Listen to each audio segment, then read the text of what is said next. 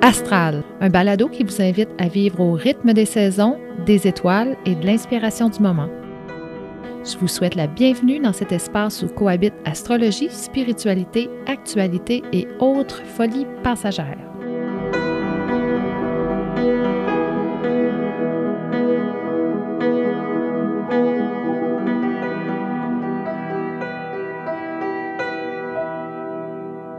Bienvenue à ce nouvel épisode d'Astral. Aujourd'hui, nous allons parler des grandes lignes de l'astrologie de février, un mois très important pour comprendre la suite des choses, parce que voyez-vous, c'est la première fois que toutes nos planètes personnelles, c'est-à-dire les planètes qui représentent nos modes d'expression tels que Mercure pour nos communications, Vénus pour notre capacité de créer des liens avec les autres et Mars qui exécute toutes ces choses-là pour nous. Qu'est-ce qu'on ferait sans Mars? Eh bien, une à une, ces planètes-là vont faire leur conjonction avec Pluton qui est nouvellement arrivé en verso. Ça, c'est une première pour nous tous de notre vivant. Euh, donc, ça va être très important de regarder, d'observer ce qui se passe dans notre vie personnelle et dans le collectif aussi pour comprendre et apprivoiser cette nouvelle énergie-là, de cette nouvelle ère d'air qui est beaucoup représentée par l'arrivée de Pluton en verso. Donc, février, ça va être un mois d'observation, un mois un peu de test Deuxièmement, toutes les planètes vont être en mode direct. Et oui, à partir de la fin janvier jusqu'au 1er avril, toutes les planètes de notre système solaire vont aller de l'avant. Alors ça, c'est important. Troisièmement, le nœud nord va avoir sa conjonction avec Chiron au cours du mois. En plus, on va avoir un super stellium ou un amas de planètes en poisson à la fin du mois qui va être très intéressant. Je vous dirais que les deux tiers du mois en fait, euh, jusqu'au début de la saison du poisson, on est vraiment dans des grosses énergies de profondeur. C'est très plutonien. C'est, c'est ça, c'est vraiment cet apprentissage-là, comme je disais tout à l'heure, de cette nouvelle énergie-là. Donc, nous allons devoir attendre à la fin du mois, justement, pour que ça soit peut-être un petit peu plus doux. Comme d'habitude, je vous parle aussi de la nouvelle lune le 9, de la pleine lune le 24. On va aussi regarder des chartes de personnalités connues pour le verso, on va y aller avec Rosa Parks et euh, pour le poisson, on va y aller avec Einstein. Et oui. Ensuite, je vais répondre à vos questions euh, Insta. Ça va être un spécial euh, questions ce mois-ci parce que, en plus des questions Instagram enregistrées, les vocaux que les gens m'envoient, j'ai reçu beaucoup de questions en lien avec l'arrivée de Pluton en verso.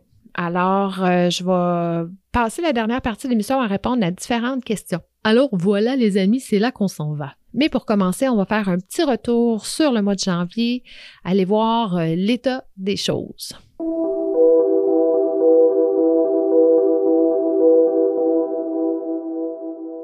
Salut les amis, comment allez-vous? Prenez un petit moment, le pensez-y. Ça dit quoi? Ça file comment? Ouais, ça file bien. Ouais, ça file moche. ça dépend, ça dépend. Moi, je vais bien, je me sens bien. Euh, le passage des planètes en Capricorne m'ont fait beaucoup de bien, honnêtement. Euh, elles m'ont aidé à éclaircir certaines choses qui étaient importantes pour moi, euh, de planifier les prochains mois aussi, de me grounder, tout ça. Alors, merci, saison du Capricorne, honnêtement, je l'ai apprécié. Euh, il y avait quand même des moments de tension au travers de ça, mais euh, de façon euh, générale, c'était très constructif. J'espère que ça a été la même chose pour vous parce qu'on avait quand même tout un momentum dans le signe du Capricorne. Mais présentement, au moment où j'enregistre, nous sommes le 22 janvier, dans le creux de l'hiver, mais déjà, les journées s'allongent tranquillement et bientôt, nous allons atteindre le cœur de l'hiver avec la fête païenne d'Imbolc. Et oui, mardi le 1er février ou 2 février, mais plus souvent qu'autrement, célébrer le 1er. J'ai déjà parlé que dans d'autres épisodes, mais j'avais envie de, faire un petit retour. Et en fait, pour vous parler bulk, euh, je vais vous lire euh, un texte qui nous vient euh, du site web euh, L'Hôtel des Brumes, si jamais vous connaissez pas, c'est une boutique euh, ésotérique, écologique et éthique en France. Donc, je vous salue, amis français, et je vous salue, Samy et Loïc de l'équipe euh, d'Hôtel des Brumes. Alors, je reviens à un bol que tiré de leur site web. Un bol qui est à la mi-chemin entre le solstice d'hiver et l'équinoxe de printemps. Il est plus souvent célébré le 1er février. C'est un sabbat intime tourné vers soi entre introspection et projection d'avenir. Un moment où l'on élabore de nouveaux projets. Symboliquement, à Imbolc, on plante des graines. La nature sort un peu plus de son sommeil hivernal. Nous commençons à espérer les jours plus chauds. Ça, c'est sûr, surtout au Québec. Alors, toute cette énergie nous pousse à vouloir nous lancer dans de nouvelles choses.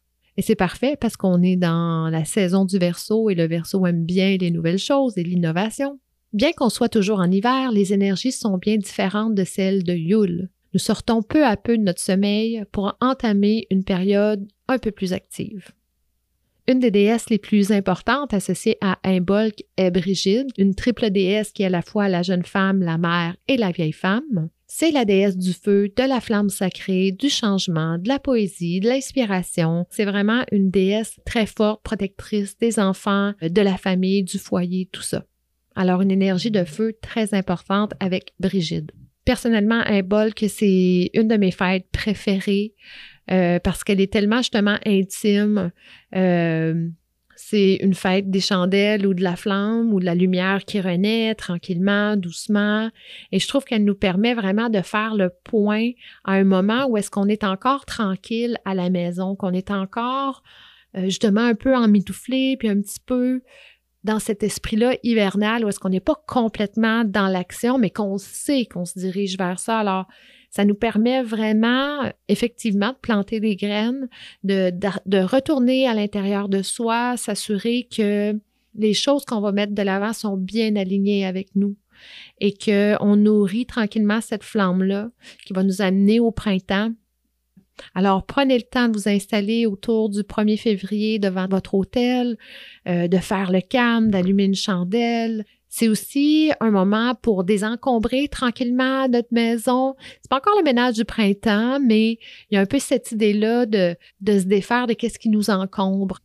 Alors voilà, je voulais euh, souligner un bulk, mais revenons à l'astrologie et euh, notre petit retour sur le mois de janvier. Je voulais revenir un peu sur le passage du Soleil en Capricorne en carré au nœud lunaire le 10 janvier et aussi sur l'arrivée du Soleil et de Pluton en même temps dans le signe du Verseau le 20 janvier. Pourquoi je vous reparle du Soleil en carré au nœud? Premièrement, parce que lorsque le Soleil est en carré au nœud, ça signifie que nous sommes à la mi-temps, à mi-chemin, euh, dans la saison des éclipses, et que ça peut ranimer des thèmes importants des éclipses. On se souvient que la situation critique et explosive euh, entre la Palestine et Israël a commencé dans la zone des éclipses en octobre.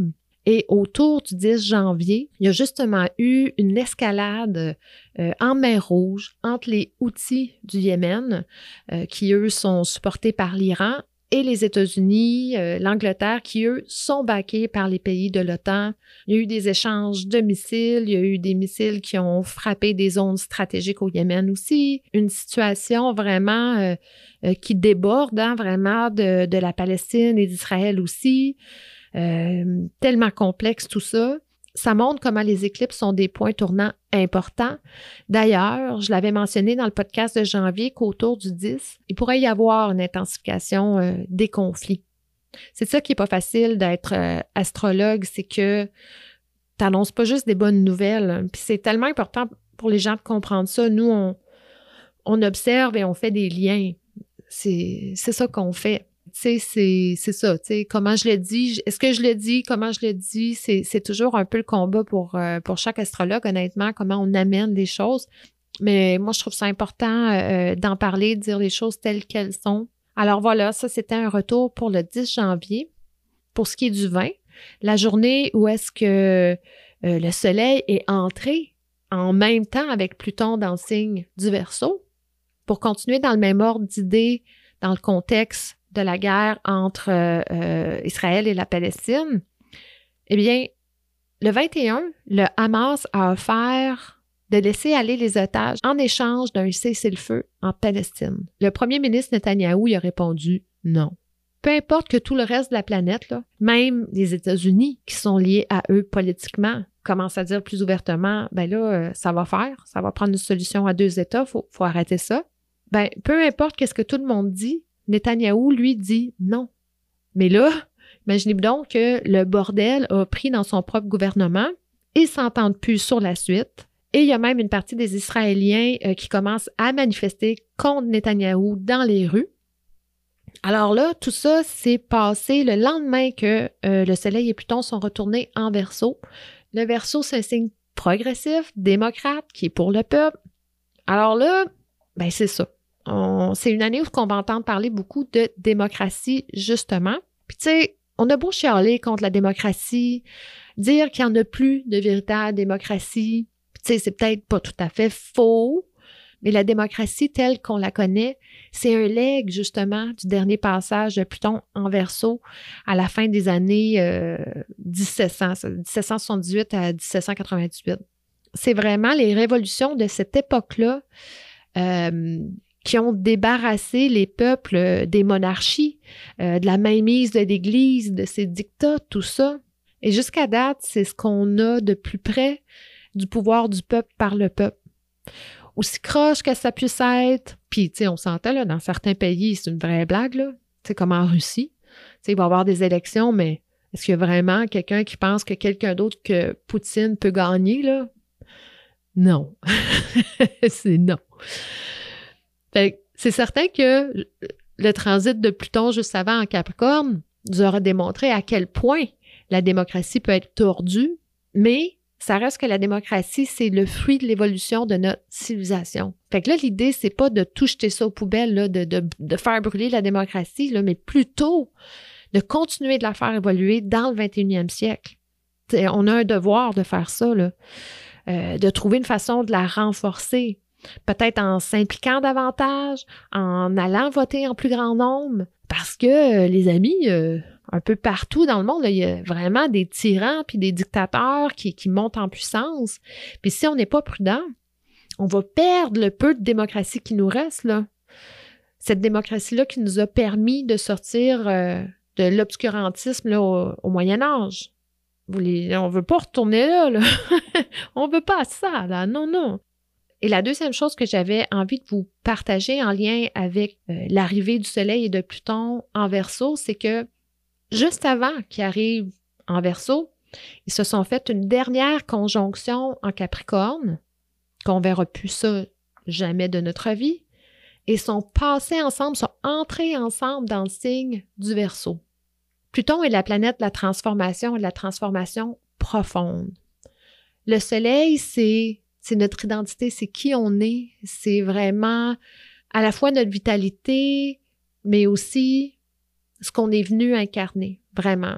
Le soleil en astrologie médicale, il est associé au cœur. Alors, c'est un peu les énergies qui animent notre âme quelque part. Tu le soleil, c'est puissant. Le soleil, c'est lui qui tient tout ensemble, qui tient tout notre système solaire ensemble. Alors, le message pour moi, c'est que nous commençons un nouveau chapitre de 20 ans dans le signe du Verseau.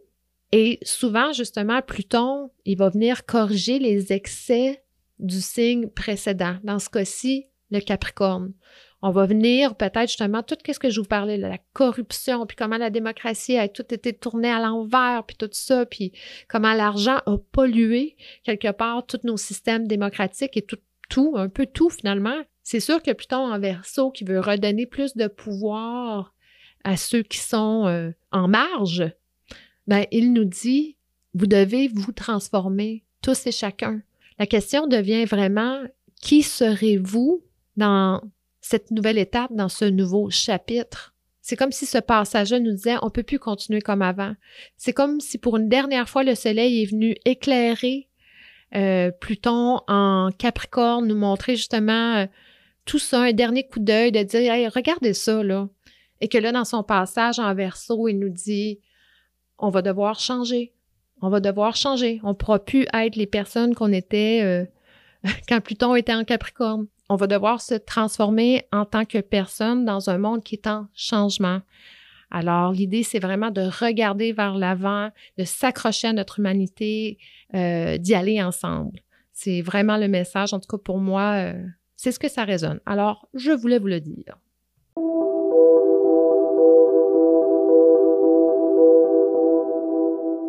Maintenant, on va passer à l'astrologie du mois de février. Alors, jusqu'au 18 février, moment où est-ce que le soleil va rentrer dans le signe du poisson, nous allons être dans la saison du verso, dans une énergie qui est fixe d'air. Ensuite, évidemment, dans le poisson, on va passer dans une énergie mutable d'eau. Donc, c'est vraiment différent. Mais le verso, en tant que signe d'air, qui est l'avant-dernier du zodiaque, reste que c'est un signe d'air, euh, justement, électromagnétique. C'est, il est déjà dans, dans une espèce de vague. C'est pas les vagues de l'eau, mais c'est vraiment un petit peu plus une énergie euh, subtile. On est dans les eaux de la conscience collective et du rôle qu'on joue dedans. Mais ça reste un signe fixe. Le Verseau, il reste un signe fixe, gouverné à la fois par Saturne et Uranus. Alors, euh, à la fois euh, rebelle et à la fois rigide. fait que voulez-vous? C'est ça le Verseau, un peu de ceci, un peu de cela. Mais quand même, même si c'est aussi gouverné par Saturne, c'est pas le Saturne du Capricorne c'est vraiment un autre Saturne. C'est plutôt un Saturne qui est intéressé par euh, la gloire, le succès et l'ambition, mais c'est plutôt un Saturne qui est plus intéressé par euh, des idéaux, des idées, des concepts, des stratégies. Euh, c'est bien différent. C'est un signe d'air, comment on communique les uns avec les autres, comment on fonctionne les uns avec les autres, mais vraiment sur une grande échelle. C'est vraiment différent. Et puis dans le poisson, ben, on lâche prise on se laisse flotter. Là, hein. C'est un autre game. Avant de se lancer dans le mois de février, euh, à noter que le 23 janvier, Vénus est entrée en Capricorne.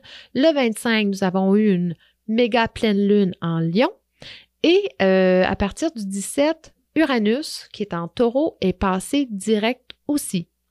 Comme je disais, ça, ça nous amène toutes les planètes en mode direct jusqu'au 1er avril. Ça nous dit que les choses roulent plus rondement, euh, autant personnellement, professionnellement, tout ça. C'est vraiment un temps pour aller de l'avant, passer un petit peu plus à l'action, mais c'est comme s'il y a une aisance un petit peu plus, surtout personnelle, j'ai envie de dire.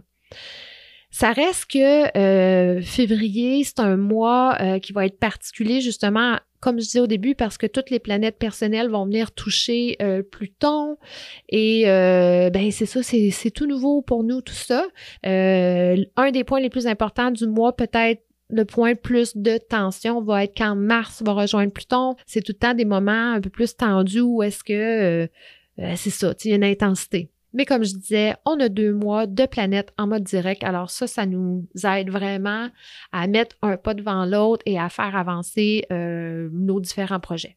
Euh, pour la première semaine, je vais englober euh, du 1er au 10 février. Une des premières planètes personnelles à passer en verso va être Mercure.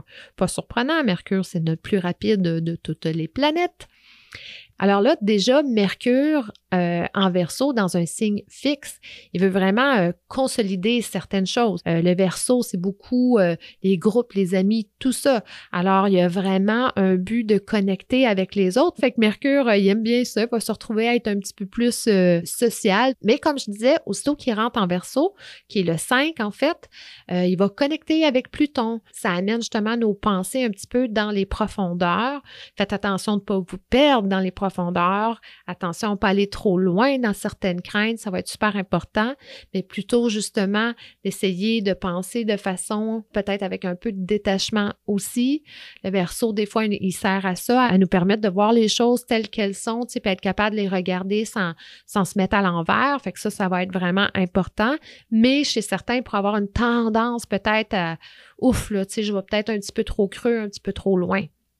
Le lendemain, le 6, on a Vénus qui, elle, justement, est toujours en Capricorne et qui va faire son carré au nœud. Je parlais tout à l'heure euh, du Soleil qui était passé là le 10 euh, janvier et qui avait comme euh, ranimé peut-être des tensions. Là, c'est Vénus, c'est différent. Est-ce que Vénus, justement, va tenter de réparer un peu? C'est quand même elle qui gouverne le nœud sud, qui gouverne la balance.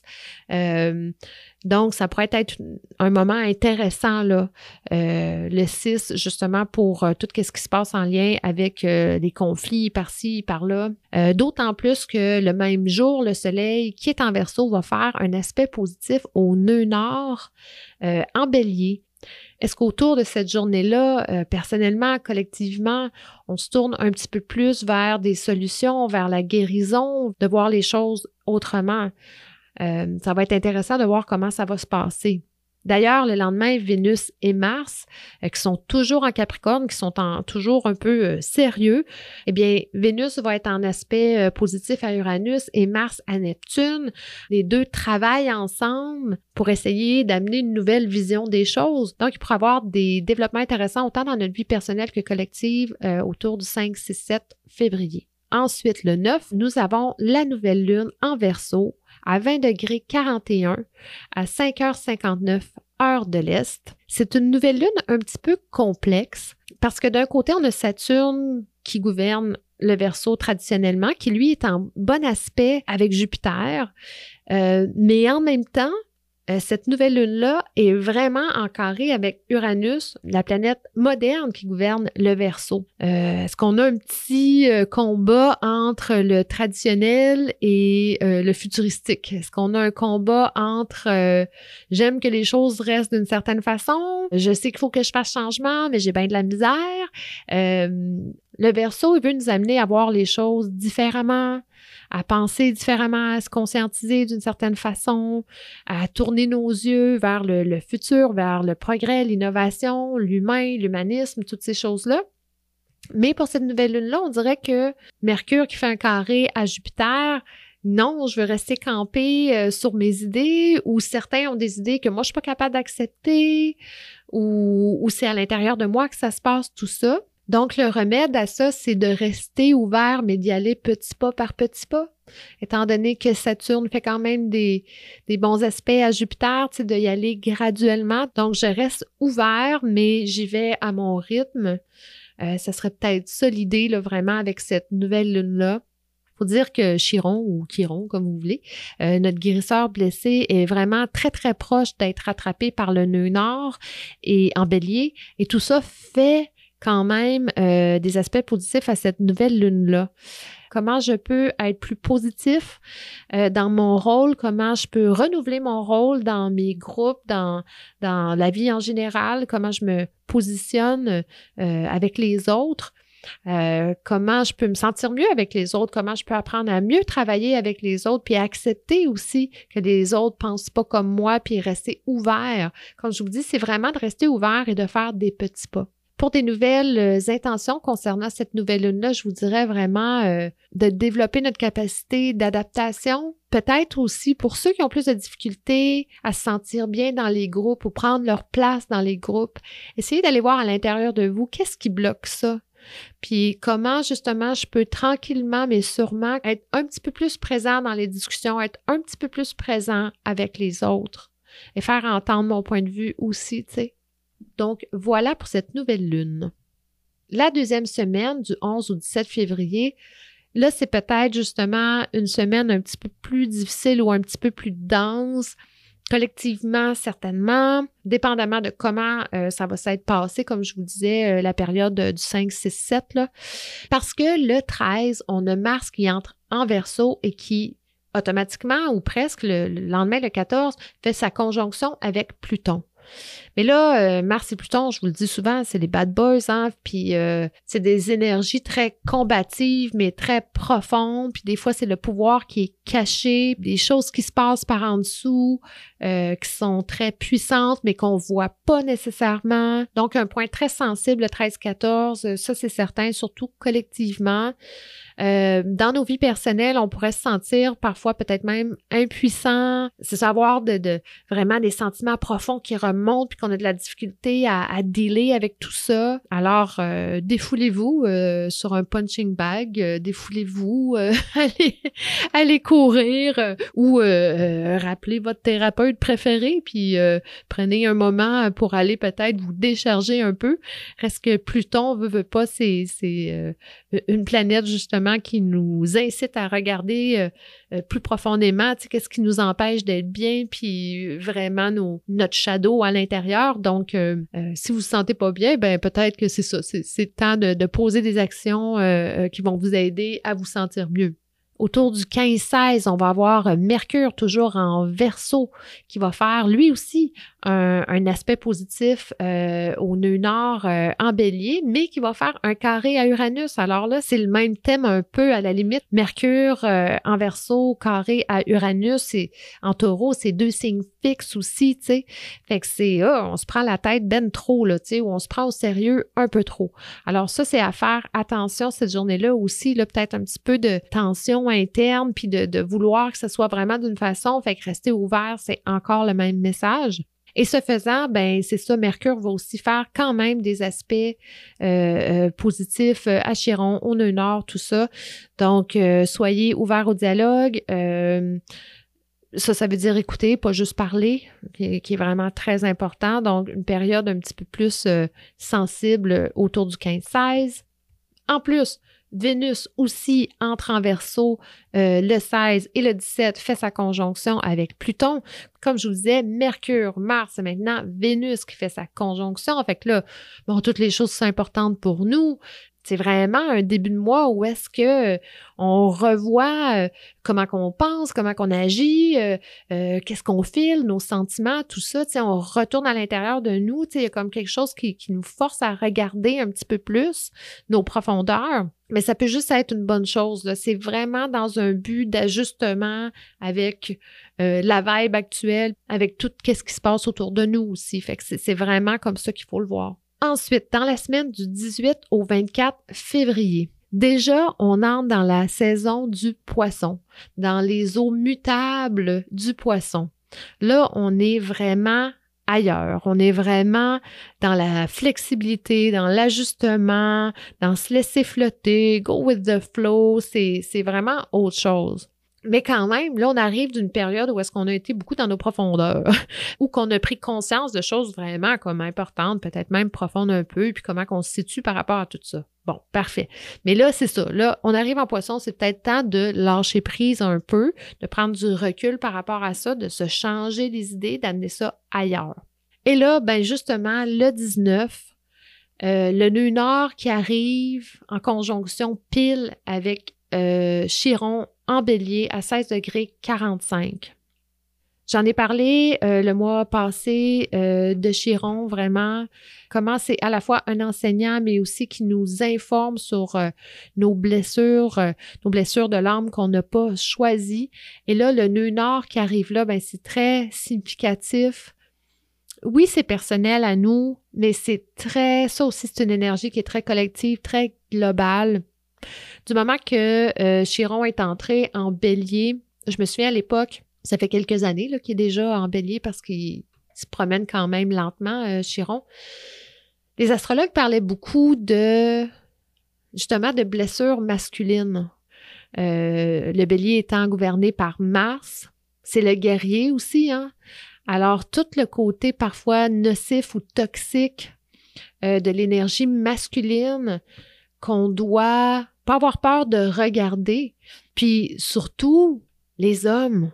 Tu sais, l'importance que les hommes regardent cette partie-là d'eux-mêmes pour la guérir. On a tous à l'intérieur de nous des blessures qui nous ont amenés ou qui nous amènent à être blessants avec les autres.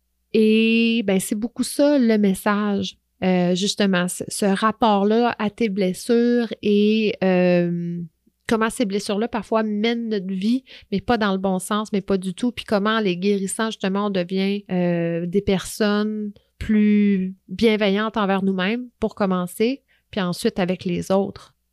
Mais collectivement, c'est ça, ça nous parle beaucoup du masculin blessé, pour être honnête. Le masculin qui veut le sang, le masculin qui veut la guerre, le masculin qui veut vraiment comme se battre Arrêtez de faire la guerre, faites des sports, là, ça va aller.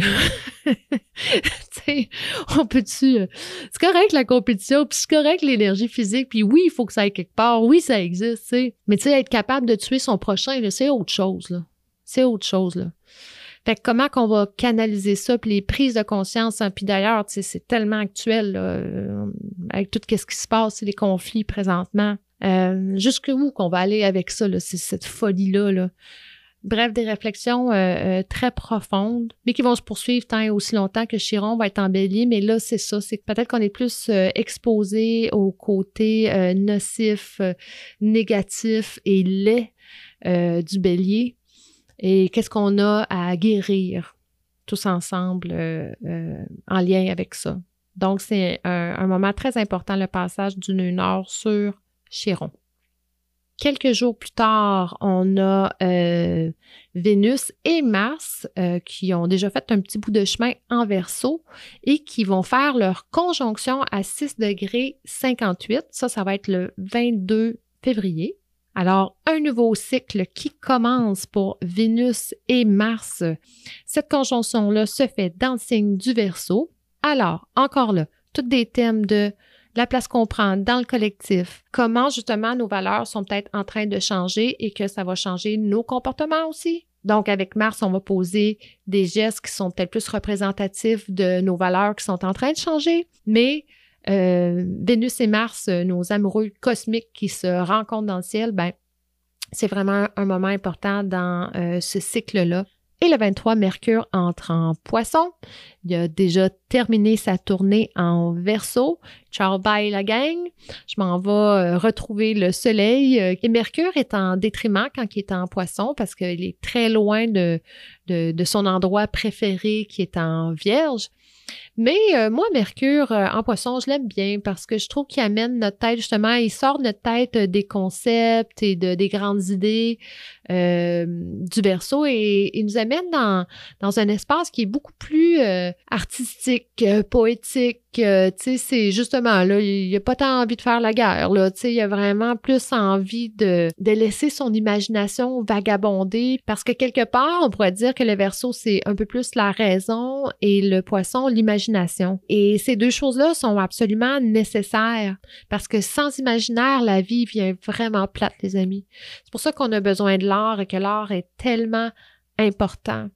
C'est aussi tout le spirituel, veut, veut pas. Fait que Mercure va nous amener vers la fin du mois, justement, déjà que le soleil est là, va nous amener un petit peu plus dans cette énergie-là qui est euh, vraiment plus interne et un petit peu plus euh, vaporeuse. Donc, notre esprit qui passe un peu euh, de la raison à l'imagination, puis un petit peu plus l'exploration des mondes euh, éthériques et subtils, et peut-être dormir plus, prendre plus de bains, végéter un peu dans notre tête, s'imaginer plein de choses, puis s'évader un peu. Ça fait partie d'un équilibre de vie aussi. Ensuite, la dernière semaine, dans le fond, c'est quelques jours, hein, du 25 au 29 février, Mercure, le Soleil et Saturne qui se rencontrent les trois ensemble à 8 degrés 38 du poisson le 27. Donc, toute une énergie dans tout ce que je viens de nommer auparavant, toutes ces choses-là qui sont des principes du poisson mais avec la présence de Saturne. Ce bon vieux Saturne en poisson, fait longtemps que je n'avais pas parlé. Saturne, justement, qui, qui est dans une drôle de position en poisson parce que Saturne, c'est un peu comme le rocher et, et le poisson, c'est, c'est l'océan justement qui vient un peu euh, frapper ce rocher-là, qui, qui a un peu d'érosion. Quelque part, Saturne en poisson, c'est un peu la réalité qui rattrape le rêve, mais c'est des structures dans nos vies personnelles, mais aussi dans la société euh, qui subissent euh, de l'érosion. Hein. Ce qu'on pensait solide est moins solide qu'on pensait. Donc, c'est toutes ces choses-là c'est sûr que justement, le Soleil, Saturne et Mercure qui se rencontrent, euh, c'est un aspect qui est quand même assez sobre. Tu sais, c'est. Il y a comme beaucoup euh, d'humilité là-dedans, si on peut dire, et peut-être un peu plus de retenue. Justement, le soleil, il ne peut pas se laisser aller complètement, tu sais, il doit se contenir. Mais quelque part, Saturne qui rejoint le soleil, il y a quelque chose de maturation là-dedans. Euh, peut-être un moment de step up un peu, prendre un peu plus de responsabilité. Euh, c'est sûr que c'est en poisson, fait que c'est beaucoup, ça peut être quelque chose qui est en lien avec notre niveau d'empathie, de compassion. Comme je disais, il y a une énergie très sobre là-dedans. Je le disais déjà, depuis que Saturne est rentré en poisson pour les gens peut-être qui ont des problèmes de consommation, alcool ou autre, tout ça, tu sais. Il y a comme, euh, je, trouve que Saturne est venu aider ou être dans ce sens-là, tu sais, à, tenir le coup. Euh, si c'est votre cas, ben peut-être c'est le temps de vous euh, féliciter un peu. Tu sais, c'est une énergie qui est particulière, mais qui invite justement à il n'y a pas de grands éclats là-dedans, dans cette énergie-là, tu sais même si c'est Saturne, puis Saturne a une certaine rigidité, j'y vois quand même là-dedans comme un ajustement, euh, ralentir, prendre ça mollo, peut-être un moment un peu d'isolement, mais c'est pas négatif. Tu sais, Saturne en poisson, il y a comme des fois un peu euh, le besoin de euh, d'introversion, tu sais, en autant que c'est pas dépressif, mais tu sais, vraiment aller à l'intérieur euh, euh, de soi ou passer peut-être du temps seul. Il y a quelque chose de très monastique là-dedans. Donc, si jamais vous filez comme ça, moi, je pense que ça peut être une période super importante pour la, créativité, justement, ou pour la, concentration, puis de, faire un, genre d'immersion un peu dans, dans, dans nos passions, s'il y des choses qu'on qu'on veut euh, coucher sur papier ou sur une toile ou peu importe, ou méditation, spiritualité, tout ça. Je pense qu'il y a beaucoup de discipline là-dedans. Fait que la dernière semaine de février, il y a cette énergie-là. Alors, euh, euh, je trouve qu'après un mois où ce qu'on va avoir été très intensément, justement, dans, dans des grandes idées, puis dans nos profondeurs en même temps, mais je pense que ça va faire du bien un peu de, tu sais, comme ramener cette énergie-là, la déposer, tu sais. Ah, puis là, je viens de réaliser en plus que j'ai passé par-dessus euh, la pleine lune en vierge du 24. Bon, ben là, attendez, on va aller voir ça. Donc, pratiquement dans la dernière semaine euh, de février, nous avons le 24 à 7h30 du matin, la pleine lune en vierge à 5 degrés 23 avec Mercure qui gouverne euh, cette pleine lune, Mercure qui, l'oppose d'ailleurs, euh, cette pleine lune qui va être quand même assez près euh, du Soleil. Et on va aussi avoir en même temps Vénus et Mars qui sont toujours en verso, en carré à Jupiter, donc une énergie quand même assez forte pendant cette période-là.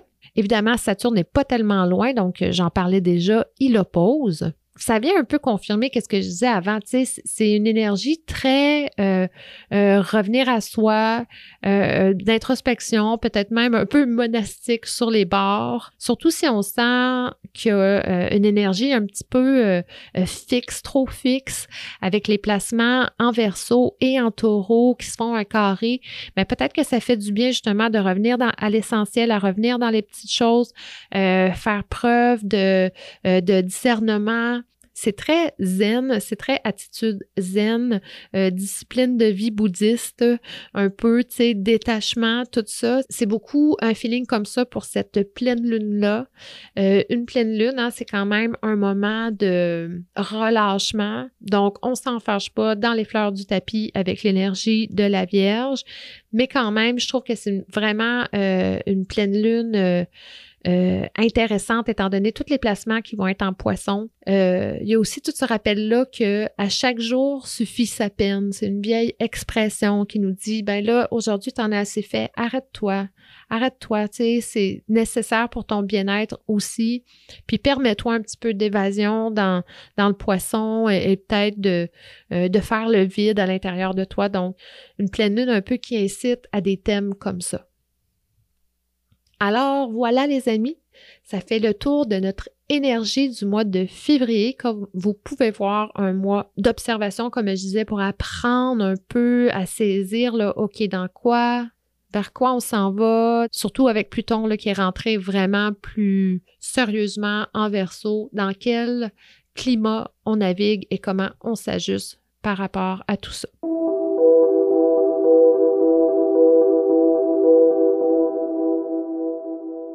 Maintenant, nous allons passer à l'étude des chartes de personnes connues. Pour le verso, ben, j'avais beaucoup euh, de choix qui m'intéressaient. Bob Marley, qui est quand même un de mes bestes. Abraham Lincoln, président américain euh, qui a été vraiment important justement dans euh, la fin de l'esclavage et tout ça aux États-Unis. Il un verso, hein, fait ça, ça fit vraiment dans les thèmes qu'on parlait. Il y a aussi euh, un autre président américain important, Franklin euh, Roosevelt, euh, qui était président pendant la Deuxième Guerre mondiale aux États-Unis. Et c'est le, le président qui a été le plus socialiste si on peut dire, de l'histoire des États-Unis. Euh, avant lui, euh, il n'y avait pas de tissu social, tu sais, vraiment, euh, qu'est-ce que nous, on connaît un petit peu plus ici. Là, ça n'a jamais été comme le Canada, on s'entend, mais des mesures de, soutien social, ça a commencé avec lui. Le, le, le New Deal, ça c'est lui. fait que ça a été un président très, très, très progressiste euh, dans l'histoire des États-Unis, très apprécié d'ailleurs et, euh, et, tout ça. Donc, une personnalité très, très verso, un peu comme Abraham Lincoln. Dans le même ordre d'idées, on a euh, Vladimir Zelensky, le président de l'Ukraine qui a euh, le Soleil et Vénus euh, quand même dans les premiers degrés euh, du verso. Fait que lui, ça va être intéressant à voir dans les années à venir. Ça va prendre un petit bout de temps avant que Pluton passe sur ses placements en verso parce que le Pluton se déplace tellement lentement. Mais bref, je trouvais ça intéressant parce que c'est sûr que qu'est-ce qui va arriver avec l'Ukraine, qu'est-ce qui va arriver avec lui dans les prochaines années, vraiment intéressant. Ensuite, dans les versos, euh, Thomas Edison, inventeur super important. Euh, Yoko Ono, la femme de John Lennon, euh, t'as-tu plus verso flyé que ça? Allez écouter sa musique. Et un petit dernier, pour ceux qui ne savaient pas, Jeremy Allen White. l'acteur très à la mode en ce moment qui est dans la série The Bear, mais que vous pouvez voir dans les caleçons de Calvin Klein. C'est un petit verso, imaginez-vous donc. Bon, Hein? Fait qu'on on, l'aime dessus. Mais dans tous ces choix, je me suis arrêtée sur euh, Rosa Parks. Qui est Rosa Parks? Bien, premièrement, euh, si son nom vous est familier, c'est parce que euh, c'est une figure très importante dans le combat pour les droits civils aux États-Unis. Euh, elle est vue comme euh, euh, la mère de ce mouvement-là de libération des Noirs principalement, parce que dans les années 50 aux États-Unis, quand il y avait encore de la ségrégation, que les Blancs et les Noirs devaient être séparés en tout temps, ils pouvaient pas aller dans les mêmes écoles, ils pouvaient pas être assis un à côté de l'autre dans les autobus, dans les parcs, peu importe. Alors, un bonjour, Rosa Parks, en bon verso, a décidé que non, moi, je vais m'asseoir du côté des Blancs et je m'en fous, je commence une révolution. Elle a décidé qu'elle faisait un statement puis qu'elle disait c'est ridicule, j'ai le droit de m'asseoir, je suis un humain, puis j'ai les mêmes droits que les autres humains, alors je vais m'asseoir à cet endroit-là et c'est tout. Et euh, ben c'est ça, c'est vu comme le moment qui a euh, démarré quelque part le mouvement civil des États-Unis qui a été suivi avec Martin Luther King et tout ça, tout ce, euh, ce combat-là pour l'émancipation justement des Noirs aux États-Unis. Elle s'était fait arrêter par la police, imaginez-vous donc, parce qu'elle voulait pas s'asseoir dans le fond de l'autobus avec les autres, elle voulait s'asseoir en avant. On était en 1955. Ça vous donne une idée. Si on regarde sa charte, elle a le Soleil, Mercure et Uranus en verso. Fait qu'elle a toute qu'une signature en verso. En plus, elle a la Lune, Mars, Jupiter et l'ascendant en Capricorne. Elle n'avait dedans la petite madame. Fait qu'elle, là, regarde, moi, je suis un verso, Mercure en verso en plus, Uranus en verso, c'est à l'intérieur d'elle vraiment de, de faire autrement, d'être rebelle, de revendiquer. Puis en plus, avec tout le Capricorne très décidé, avec Mars en Capricorne, wow, pas grand-chose pour l'arrêter. Alors, on la salue parce qu'elle elle a été vraiment importante.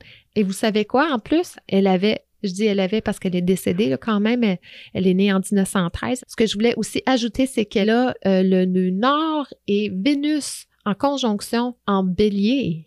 Je trouve ça tellement beau justement qu'elle ait euh, le nœud nord en bélier. C'est tellement une belle expression du nœud nord en bélier en plus de tout le reste qu'elle a dans sa charte. Parce que le bélier, hein, surtout le nœud nord en bélier, il y a comme quelque chose pour le, le combat des droits individuels, mais elle, elle avait ça, Vénus, tellement à cœur.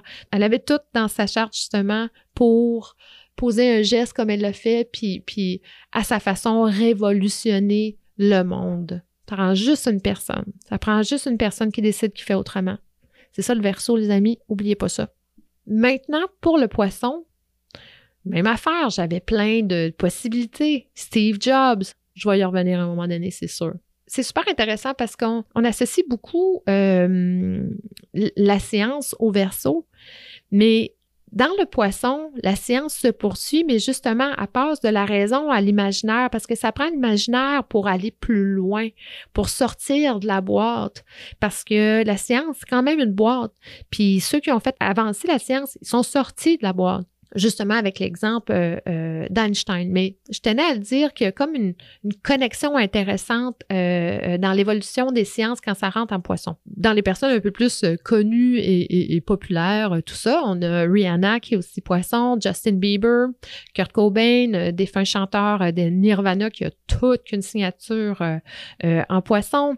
On a Johnny Cash aussi, pour ceux qui aiment la musique country. Moi, je suis une grande fan de Johnny Cash pas tant de country, mais Johnny, c'est Johnny, puis clairement euh, un poisson, tu sais, euh, euh, le cœur grand comme ça se peut pas. Puis lui, il est allé chanter dans les prisons, il est allé, tu sais, c'est tellement poisson justement, toutes les démunis, les gens rejetés de la société, puis lui, il allait vers eux, puis c'était important pour lui tout ça. L'âme un peu sauveur hein, du poisson, on le retrouve bien chez John Cash. Mais comme natif connu, euh, j'ai décidé de prendre euh, Einstein parce que euh, justement, je trouve que ça fait différent. Surtout pour un signe du poisson, on pense souvent à des artistes, tout ça, mais là, je me suis dit, ah, on va aller du côté de la science parce que de toute façon, hein, Pluton en verso, c'est ça, on est plus dans ce mode-là. Fait que, allons-y. Bon, Einstein, évidemment, un des plus grands esprits de tous les temps, qui a vraiment changer la science en élaborant une théorie, la théorie euh, de la relativité E égale MC2, évidemment. Donc, si on regarde sa charte, on a le Soleil en poisson. Il y a aussi son milieu du ciel qui est en poisson. Sinon, on a une Lune en Sagittaire et un ascendant cancer. Très intéressant. Pour ses planètes personnelles, il y avait Mercure et Vénus en bélier. Donc, justement, l'esprit euh, explorateur, avant-gardiste euh, du bélier mais avec un grand, grand, grand imaginaire, mais aussi la lune en sagittaire. C'est, tellement vaste. Tu sais, le soleil en poisson, une lune en sagittaire, c'est deux signes gouvernés par Jupiter, donc c'est très, très, très, très vaste. Et justement, où est son Jupiter? En verso! Donc, tout cet imaginaire-là au service de la science ou à le service du collectif, tout ça. Euh, c'est un grand philosophe d'ailleurs, euh, Einstein. Si vous prenez le temps d'aller voir euh, plusieurs de ses citations, vous allez vous rendre compte que c'est plus que n'importe quoi, c'est un humaniste.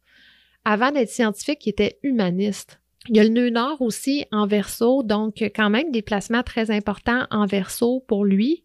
D'ailleurs, c'est lui qui a dit L'imagination est plus importante que la connaissance, car la connaissance est limitée, tandis que l'imagination englobe le monde entier, stimule le progrès et suscite l'évolution. Donc, toute cette connexion-là entre le verso et le poisson qu'on disait tout à l'heure, tu sais, tout le monde des idées, des idéaux, des concepts, euh, de la raison qui sont dans le verso et que là, whoop, on amène dans le domaine justement très, très vaste du poisson et de l'imaginaire, l'imagination et que là, ben, on va encore plus loin quelque part, tu sais.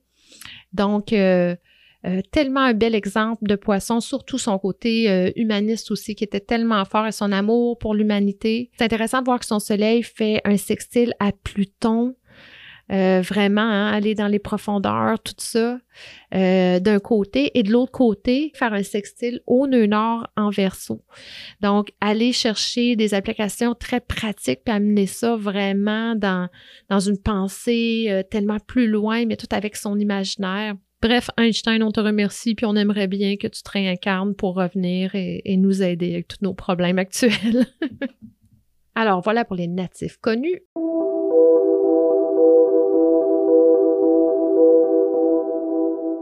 Et maintenant, on va faire un blitz euh, de questions, comme je vous le disais.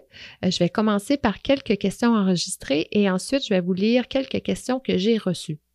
Donc, ma question serait, comment je peux débuter la conception d'un hôtel à la maison?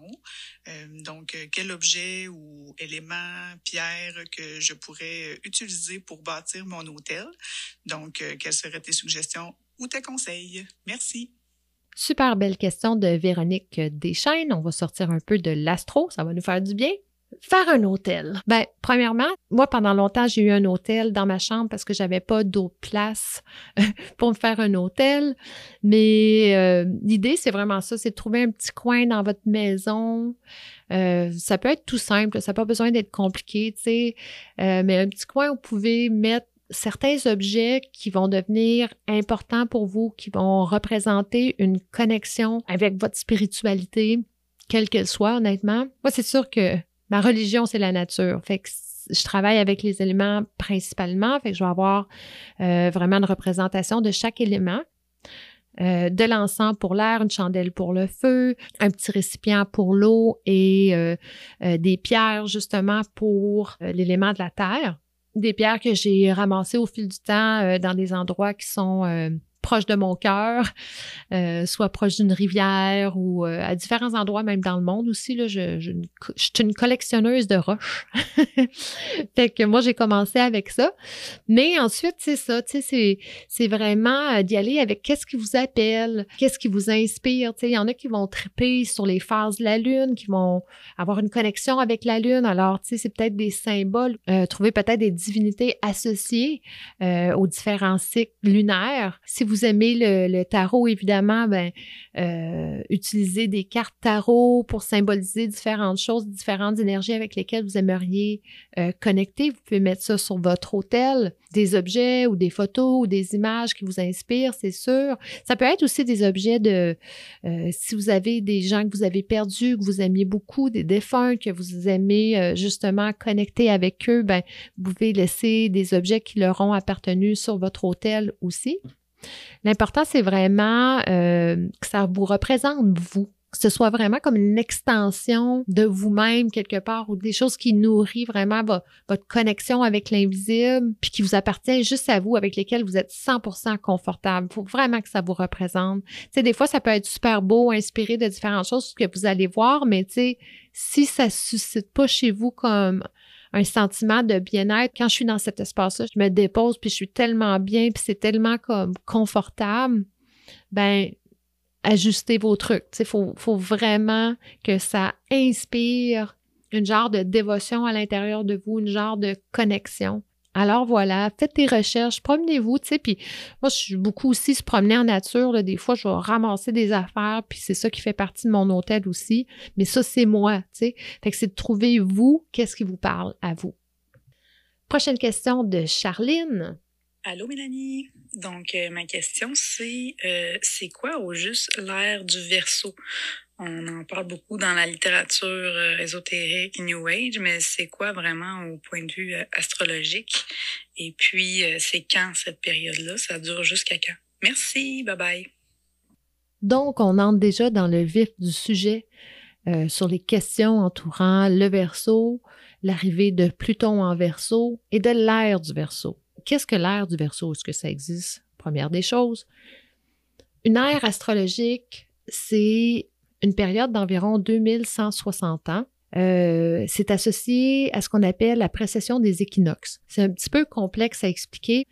Donc là, on serait comme à la fin un peu de, cette ère-là entre le poisson et euh, le verso. L'ère du poisson qui aurait commencé un peu autour justement de, de notre ère moderne, il y a maintenant un peu plus de 2000 ans. Mais ce qui est important de comprendre quand ça vient aux aires astrologiques, puis d'ailleurs, c'est pas tout le monde qui, adhère à, cette idée-là. Il y en a pour qui euh, c'est un concept inventé justement très New Age, l'ère, euh, les aires astrologiques, mais reste que la précession des équinoxes, c'est un phénomène réel. Mais l'idée derrière tout ça, c'est que on va être influencé par un grand, grand, grand cycle euh, qui est associé à un signe en particulier. Et d'ailleurs, la précession des, des équinoxes, ça se fait à reculons. Et là, ben, on passerait justement de l'ère du poisson à l'ère du verso. Le poisson étant euh, le signe probablement le plus associé euh, à la spiritualité, aux religions aussi. Le symbole du poisson est le symbole du christianisme, soit dit en passant. Euh, Jésus représente beaucoup l'an zéro, comment nous on compte là, les années, et serait associé grosso modo au début de l'ère du poisson. Mais quand est-ce que ça commence, quand est-ce que ça finit, personne ne sait vraiment. Et moi, personnellement, de qu'est-ce que j'ai lu, de qu'est-ce que je pense en tout cas, quand tu regardes justement les différents cycles historiques, pour moi, c'est au moins une période de transition de, de 150, 200 ans. C'est avant de dire, oh, on va vraiment être dans un autre ère. Il y a comme une transition. Mais là, une ère astrologique, d'un point de vue justement un petit peu plus euh, euh, technique de comment calculer la précession des équinoxes, tout ça, ça n'a rien à voir avec l'ère astrologique du Verseau New Age qu'on entend depuis les années 70. Cette idée-là nous vient d'un film et d'une chanson, The Age of Aquarius, du film Hair de 1979.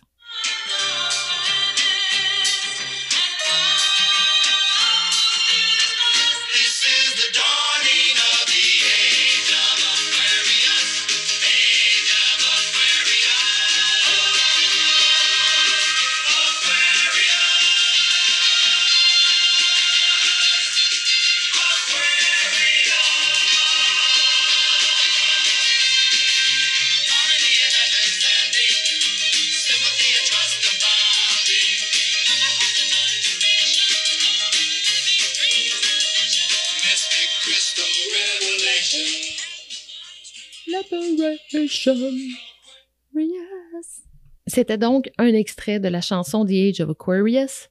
Et euh, ben, c'est ça qui est drôle parce que ce film-là de 1979, c'est comme la fin du rêve euh, Peace and Love des années 60.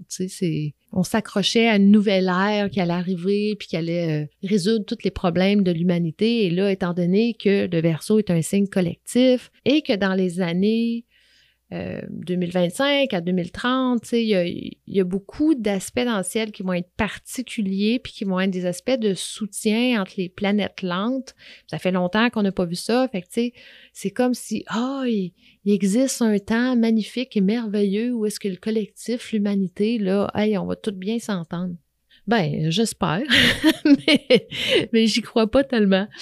C'est pas que c'est pas possible. Euh, c'est vraiment intéressant d'ailleurs. Il y a un, astrologue français, André Barbeau, euh, qui lui avait utilisé une technique particulière justement pour faire ressortir les cycles des planètes lentes et pour voir justement des moments euh, dans l'histoire où est-ce que, oups, c'est plus propice à un temps de paix ou un temps de guerre ou un temps de, de, contraction ou d'expansion, tout ça.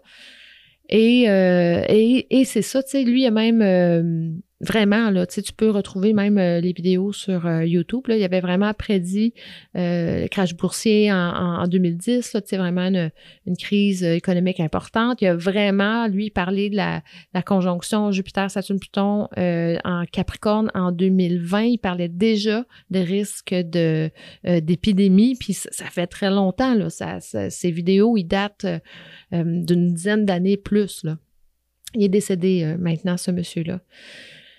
Euh, mais c'est ça. Fait que là, tu sais, il y a comme un espoir, tu sais, que l'ère euh, du verso va amener justement l'humanité à un autre niveau parce que le verso, il est plus euh, humaniste, collectif, progressiste, toutes ces choses-là, tu sais. Mais en même temps, quand tu regardes les ères précédentes où est-ce que Pluton était en verso, c'est toutes des années de révolution. C'est bien, bien rare que la paix s'est acquis par juste des humains qui s'entendent bien, malheureusement. Ce serait le fun qu'on arrive à ça, par exemple. Ça, serait le fun qu'on soit assez civilisé pour faire ça, mais euh, plus souvent, tu sais, les, droits individuels, euh, euh, l'avancement de la, la, la civilisation s'est fait vraiment à coup de lutte sociale.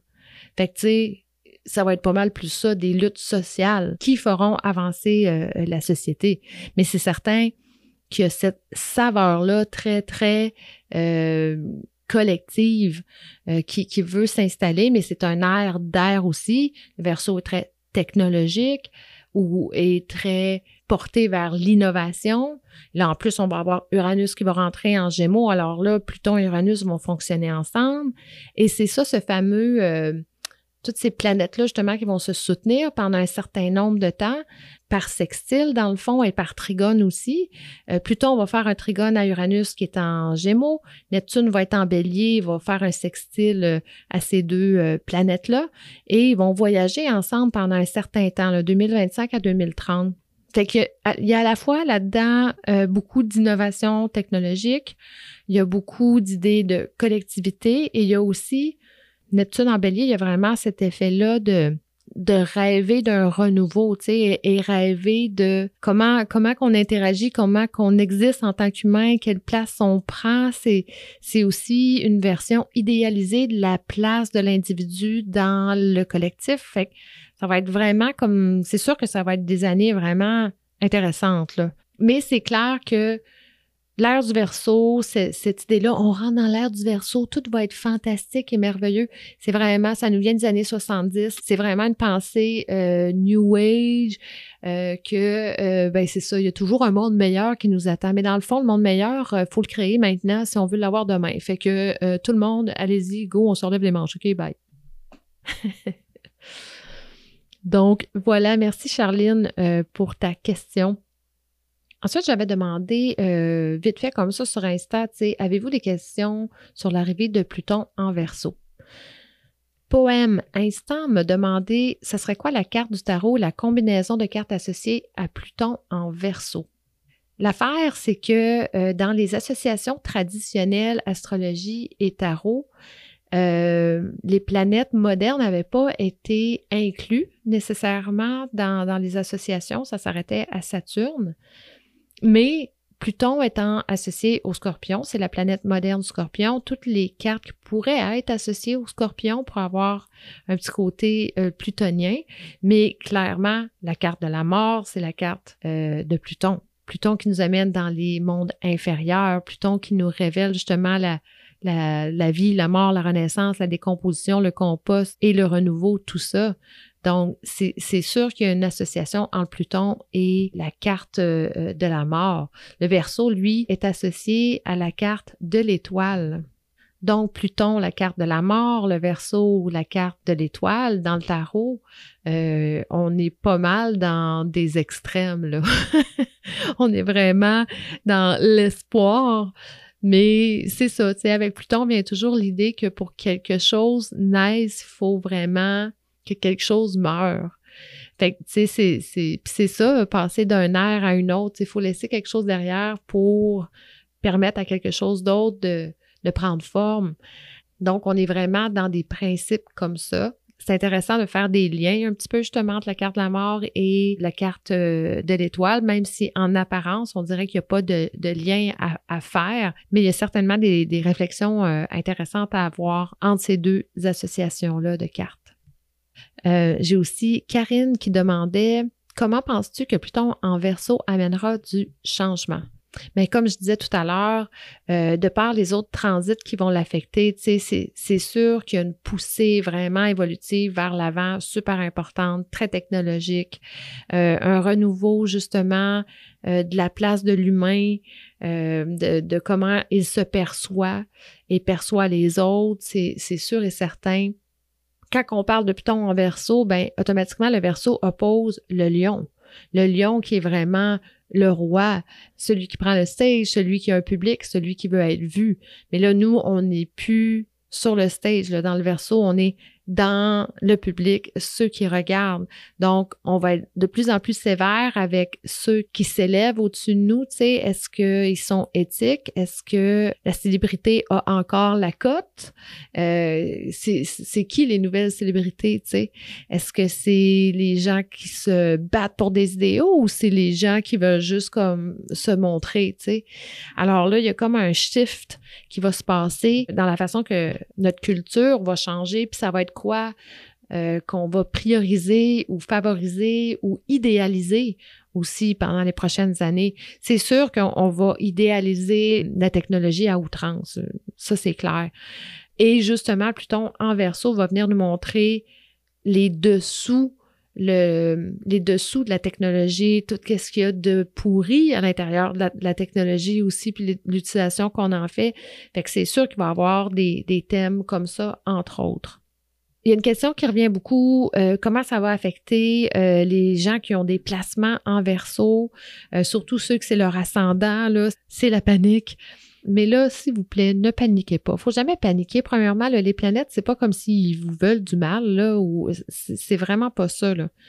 Les planètes, c'est des archétypes, c'est des symboles. Oui, qui ont des messages, mais ça va vraiment être différent d'une personne à l'autre. Ce qui est important de comprendre, c'est que Pluton bouge très lentement. C'est ce qu'on appelle une planète générationnelle. Euh, ça veut dire qu'elle influence une époque de par le temps qu'elle passe dans le même signe et elle devient personnelle seulement lorsqu'elle va toucher une planète ou un point important dans votre charte. OK? si tu es ascendant verso, mais ton ascendant est à 20 degrés, il va falloir que tu attendes que Pluton arrive à 20 degrés pour justement le ressentir de façon plus personnelle. C'est Pluton, il faut vraiment le voir comme une trame sonore, c'est comme un soundtrack, c'est comme une musique de fond qui, qui joue tout le temps, tout le temps, tout le temps. Puis plus souvent qu'autrement, on l'entend même plus. Mais un bonjour, tu l'entends. Et ce jour-là, c'est le jour où est-ce qu'il va toucher au degré de ton soleil, au degré de ton ascendant, au degré de ta, de ton mercure, ta Vénus, peu importe. C'est vraiment important de pas paniquer avec ça. Euh, je peux même vous donner comme exemple, moi, dans ma vie, j'ai énormément de placements euh, en scorpion. Et dans ma jeunesse, vraiment, sur une période de, de 15 ans, euh, Pluton a passé sur tous mes placements, euh, mon soleil, ta, ta, ta mes planètes personnelles, etc. je suis encore ici, là, je suis pas morte, là. Et je suis certainement qui je suis parce que Pluton a passé sur ces placements-là. Euh, certainement qui m'a aidé à me renforcer à, différents niveaux dans ma vie sur différents sujets. Je considère que j'ai une certaine signature de Pluton du fait que je suis un scorpion, mais aussi parce que dans les années les plus formatrices de ma vie, il a passé vraiment énormément d'années. Donc, euh, ben, c'est ça. En tant que scorpion, j'aime bien euh, les planètes dites plus difficiles, mais ultimement, toutes les planètes sont vos amis. C'est vraiment comment vous approchez ça. Faites attention aux euh, système de croyance auquel vous adhérez. Comme je vous dis, euh, les planètes, c'est pas comme s'ils nous veulent du mal, comme vraiment pas. Ils veulent révéler des choses sur votre personne et sur votre cheminement et vous aider en vous donnant des clés pour mieux comprendre. C'est vraiment ça qui est important. Il y avait beaucoup de questions en lien avec euh, Pluton en verso. Je pourrais pas répondre à toutes, mais une question qui m'a été envoyée par euh, Stitch Scribble sur Instagram. Quelle était la dernière fois que Pluton était en verso et qu'est-ce qui s'est passé? Effectivement, c'est une question très pertinente parce que c'est ça l'astrologie. On retourne dans le passé pour faire des liens avec le présent et voir dans les cycles précédents qu'est-ce qui se passait et comment ces cycles-là pourraient être révélateurs de qu'est-ce qui va se passer, comment ces cycles-là pourraient se répéter. La dernière fois que Pluton était en verso, on était en 1778, environ de 1778 à 1798. Si vous connaissez un peu l'histoire, ben effectivement, c'est une période euh, de révolte et de révolution super importante, euh, principalement contre la royauté comme je vous disais tout à l'heure, hein, l'effet euh, verso-lion, c'est sûr qu'on va commencer à douter des gens qui ont trop de pouvoir ou qui s'accordent trop de pouvoir euh, ou qui ont des richesses démesurées pendant que le petit peuple euh, souffle, c'est sûr. donc, des révoltes aussi contre la bourgeoisie, la religion, l'oppression économique. c'était une remise en question de, des privilèges vraiment de certains, puis un désir de libération de l'oppression. C'est aussi une période où est-ce qu'il y avait l'émergence d'idées euh, euh, radicales. Aujourd'hui, ça ne ça paraîtrait pas radical, mais pour l'époque, ce l'était. Euh, c'est ce qu'on appelle le siècle des Lumières, donc les avancées scientifiques, l'âge de raison qui a mis fin à, l'époque de l'obscurantisme, hein, vraiment toute la mainmise la religion sur comment tu vis ta vie. Euh, ça a été aussi justement, vu que c'était le début de la fin des royautés, de la royauté, un début de décentralisation des pouvoirs. Et ça, ça va devenir un, un mot important, décentralisation. C'est le début de la démocratie moderne aussi, le peuple par le peuple, le peuple qui décide. Euh, donc, à cette époque-là, on voit la Révolution américaine, on voit la Révolution française aussi, avec la Déclaration des droits de l'homme, et qui nous donne trois mots qui sont très, très, très verso, liberté, égalité, fraternité. Euh, c'est aussi le début du féminisme, euh, vraiment le début, début, début. Là. On commence à voir vraiment une défense des droits de la femme là, euh, à cette époque-là. D'ailleurs, il y a un livre super important qui a été écrit par Mary Wollstonecraft. C'était une femme britannique et elle est vraiment reconnue comme la première, vraiment celle qui a amené des idées pour les droits des femmes. Elle a amené l'idée que euh, ce qu'on appelle euh, les, droits universels devaient être aussi appliqués à la femme. Imaginez-vous donc, hein? ça fait 250 ans, là. C'est ça qui arrive. on avance, mais on n'avance pas si vite que ça. Puis des fois, on est tellement comme pressé, on voudrait que ça change, que ça aille plus vite, mais, mais non. Mais bref, on peut voir que c'est tous des thèmes justement de libération puis d'égalité euh, et, de vraiment mettre de l'avant des nouvelles idées. Si c'était un, cycle comme ça, ben c'est des idées un peu semblables qui reviennent. Puis si on va au cycle précédent, dans les années 1500, euh, ben là, on a le début du protestantisme. Martin Luther, euh, qui quelques années auparavant, un peu avant, on était justement dans Pluton à Capricorne, un peu comme nous, le Pluton à Capricorne suivi de Pluton en Verseau. On était dans des années où est-ce qu'on remettait justement euh, en question les structures qui sont là et très, très fortes et tout ça. Et Martin Luther, ben, euh, un homme religieux, mais qui a euh, euh, instauré ou qui a lancé un peu l'idée du protestantisme. Autrement dit, on rejette les dogmes de l'Église et pour une première fois, la personne peut penser pour elle-même. C'était vraiment de dire, ben là, l'Église, elle est corrompue. Et le protestantisme a vraiment pris son essor au moment que Pluton est rentré en verso et tout ça. donc, on entend encore là dans le mot protester, protestantisme. C'est tout encore là des thèmes associés au verso. On avance donc vers des années où est-ce qu'il va y avoir beaucoup de luttes à saveur sociale, mais étant donné qu'Uranus va être aussi en Gémeaux, ben là, il y a vraiment une signature extrêmement euh, technologique aussi. Mais c'est des aspects positifs. Ça va quand même amener des bonnes choses, l'arrivée de l'Internet, c'est une chose, ça a révolutionné plein de trucs, puis on ne reviendrait pas en arrière. C'est sûr qu'on va être amené à voir les dessous de ça et aussi les dessous de, l'impact que ça a sur nous tous en tant que collectif. C'est une grande épopée qui commence, les amis. Mais pour revenir à la première question de Charline, ben oui, il y a un effet aussi d'air du verso qu'on quitte un 2100 ans euh, plus, grosso modo, quand est-ce que ça commence, quand est-ce que ça finit, on ne sait pas trop, mais on le voit, là. On le voit qu'on rentre dans une nouvelle ère, c'est tellement évident. Fait que, tu sais, c'est des principes beaucoup plus aériens, signes d'air, la vitesse à laquelle les, les idées, tout ça, vont se propager, vont aller dans toutes les directions, l'influence, tout ça. Malheureusement, avec le verso, il y a toujours un risque d'autoritarisme et on le voit d'ailleurs, présentement, il y a beaucoup d'autoritarisme dans l'air euh, dans différents pays. Parce que le verso, euh, c'est ça, là, il aime faire la révolution, mais il faut que tout le monde suive, qu'il aille dans le même sens. On va aussi avoir Neptune en bélier à partir de 2025, puis puis non, l'individu libre aussi, en tout cas, bref, ça va être euh, intéressant de voir comment tout ça va euh, aller de l'avant. Mais ce n'est qu'un avant-goût et les amis, on va avoir le temps de reparler de tout ça en masse, en masse. Donc, euh, je vous remercie pour vos questions, c'était très cool. Et puis, on se reprend le mois prochain et on continue la discussion. Ciao!